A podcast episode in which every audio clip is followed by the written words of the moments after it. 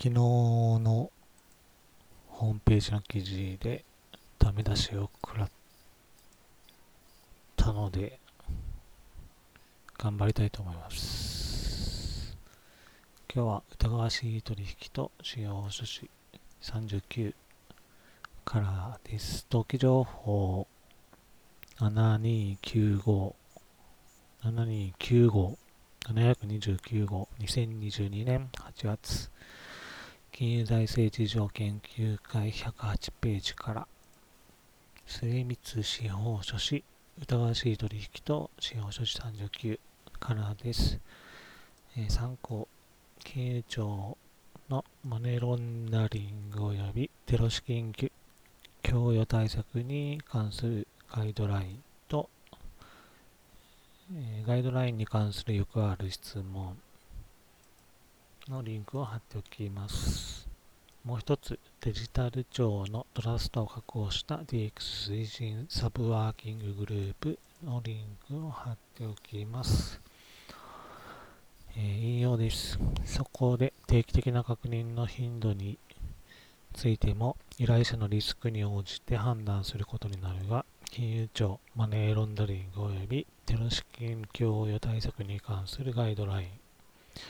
を参考にすると次のような頻度で情報を更新することが想定されこの期間を延ばす場合には合理的かつ相当な理由が必要になる。1つ目高リスク先1年に1度。中程度のリスク先2年に1度。低リスク先3年に1度。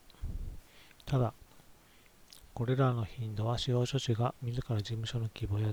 特性依頼者のリスクなどに応じて個別具体的に決定するものであり、例えば、高リスクではない依頼者で、自然人にあっては3年、法人にあっては2年を目安にすることも考えられ、さらに、低リスクと判断した場、上場会社などにあっては、信頼できる公開情報をもとに更新することもあり得ようが、他方、高リスクの依頼者については、リスク低減措置として、依頼の拒否や辞任を検討せざるを得ないことも見込まれると。定期的な情報の更新によることはもちろん、定期的な情報の更新のタイミング以外であっても、新たな依頼があった際や依頼者、あるいは外部から所得した情報によって、依頼者のリスクに影響するような時には、リスク評価を見直すことになる。いずれにしても見直し後、情報繊維、下方繊維もあり、リスクの評価に変更がない場合もある。のリスクに応じ、その評価に適切に連動した低減措置が求められるに終わりです。えー、このシリーズの記事をホームページで載せて文章にしているのは、えー、このマネーロンダリングに関することだけではなくて、顧客管理、案件管理、すべてですね、に当てはまるんじゃないかなという、参考にしたいという意味で記事にしています。で、リスクの低減措置が求められるというのはリスクが大きくなったことや変化がないことの記録の措置も求められるという趣旨だと思います。これが自動化できるといいんですけどもという私の考えです。例えば事件記録などに新規記録追加削除した場合に、えー、まあ、パソコンでやっているとして表示が赤に変わるなど抱えている案件1つずつに対して年に一度であればそこまでの負担はないと思いますが急に状況が変わる場合、え新たな依頼があった際や依頼者あるいは外部から所得した情報によって依頼者のリスクに影響するような時に毎回見直すのは負担が大きくならないのか継続的に可能なのか私にはちょっと分かりませんでした。使用書士報酬にこれらを反映させても良いのかも分かりませんでした。今は持っている知識や経験に頼る場面が多いです。なんかこれは危ないそうだなとかですね。で、引用に戻ります。一元の依頼と継続の依頼。過去へマネーロンダリング及びテロ資金供与のリスクの低減措置は全ての依頼者について、全ての依頼について実施されなければならない。それは全ての依頼者の依頼の際から依頼の終了までの間、継続的顧客管理を実施することを意味している。そこで、えー、中略、特に次の3点が重要であると考えられている。法令などの対応を適切に実施すること、リスクベースの対応を適切に実施すること、説明を丁寧に実施すること、以上を引用でした。えー、この中で法令などの対応を適切に実施することというのは今もできているというかしなければならないのですが、リスクベースで対応を適切に実施することができているかと言われれば、えー、分かりません。説明を丁寧に実施することに関して依頼の際から依頼の終了までの範囲を明確にすることが求められると理解しました。ただ、登記が予定通り終わってくれればよい、お金は払うという依頼者も、まあ、多いというか、これが普通なので、えー、時間や手間を取る最初の説明をどこまでやるのか、今までとどこを変えていくのか、ちょっとわかりませんでした。えー、次、引用です。使用書士への依頼は一元の依頼者によるほか、既存の依頼者による依頼者依頼もあり、そして依頼の性質としては、一回的な依頼と継続的な依頼がある。継続的顧客管理は依頼に関して開始時、継続時、終了時に行われるが、それらの依頼の組み合わせによる業務の性質に応じて具体的に実行されなければならないと。引用終わりです。継続時に関して未だ、まだ私の中で整理できていません。また、紹介の場合、紹介元が事業や以前の依頼者、えー、その他など複数あるのですが、紹介者の属性でリスクの代償を受け身ても良いのか、現時点はで私にはわからないので、えー、リスク低減措置？ということで、属性、紹介の属性などでは決めないことにします。引用に戻ります。例えば、初めての依頼者による登記手続きの依頼に基づいて行う当該登記手続きがその依頼から長期間の経過後に実施さ実行されることが想定されるような時は依頼の以後、登記手続きが完了するまでの間、継続的顧客管理を行って、依頼者のリスクの変化を注視しなければならない場合もあろ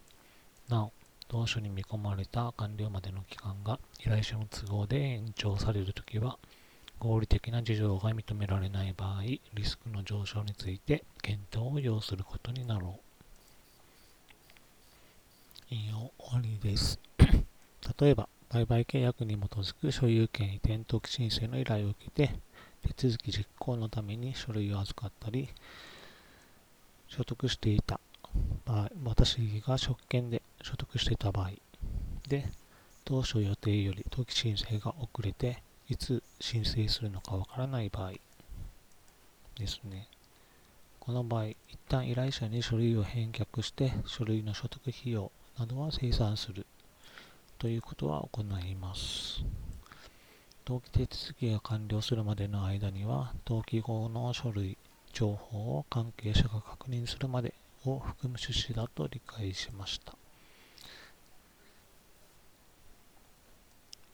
次、引用に戻ります。括弧で一元の依頼者による一回的な業務の依頼であっても、継続的に依頼を受けるような場合には、継続的顧客管理が必要となる。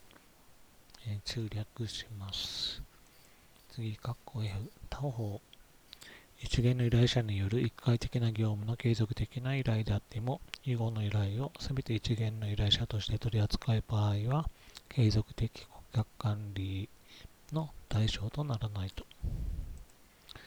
えー、どちらが良いのか、あ、引用終わりです。各使用者種の判断になると思いますが、法人の場合は、括弧 D、継続的顧客管理が必要となると。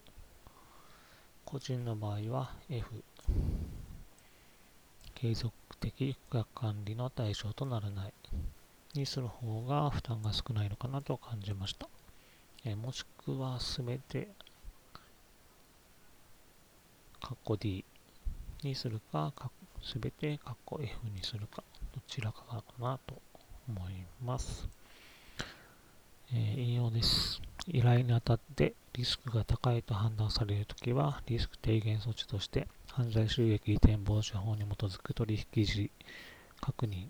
及び使用書士会の快速に基づく本人確認によって本人確認の業務を確実に履行することは大前提として取引時確認及び本人確認において所得した情報以外の情報であって、リスク判断する上で有益な情報を信頼に至る証跡をもって所得するなど、えー、注略します。このような場合には、依頼に応ずる義務、法の営業、務の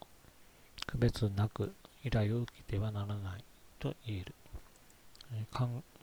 4終わりです。考え方自体は同感です。犯罪収益移転防止法に基づく取引時確認及び使用書士会の解釈に基づく本人確認によって本人確認の義務を確実に履行した上で残るリスクというのがマネーロンダリングという点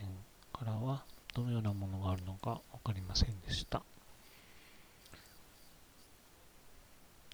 次、えー、参考、国家庁は、こう、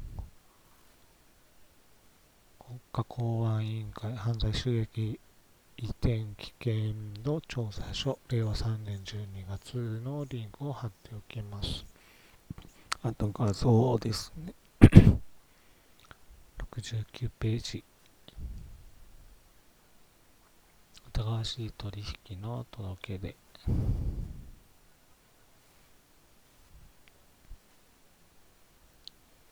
法人の顧客属性へ法人に関する疑わしい取引の届け出です。154ページから155ページ。日試練の関する記載。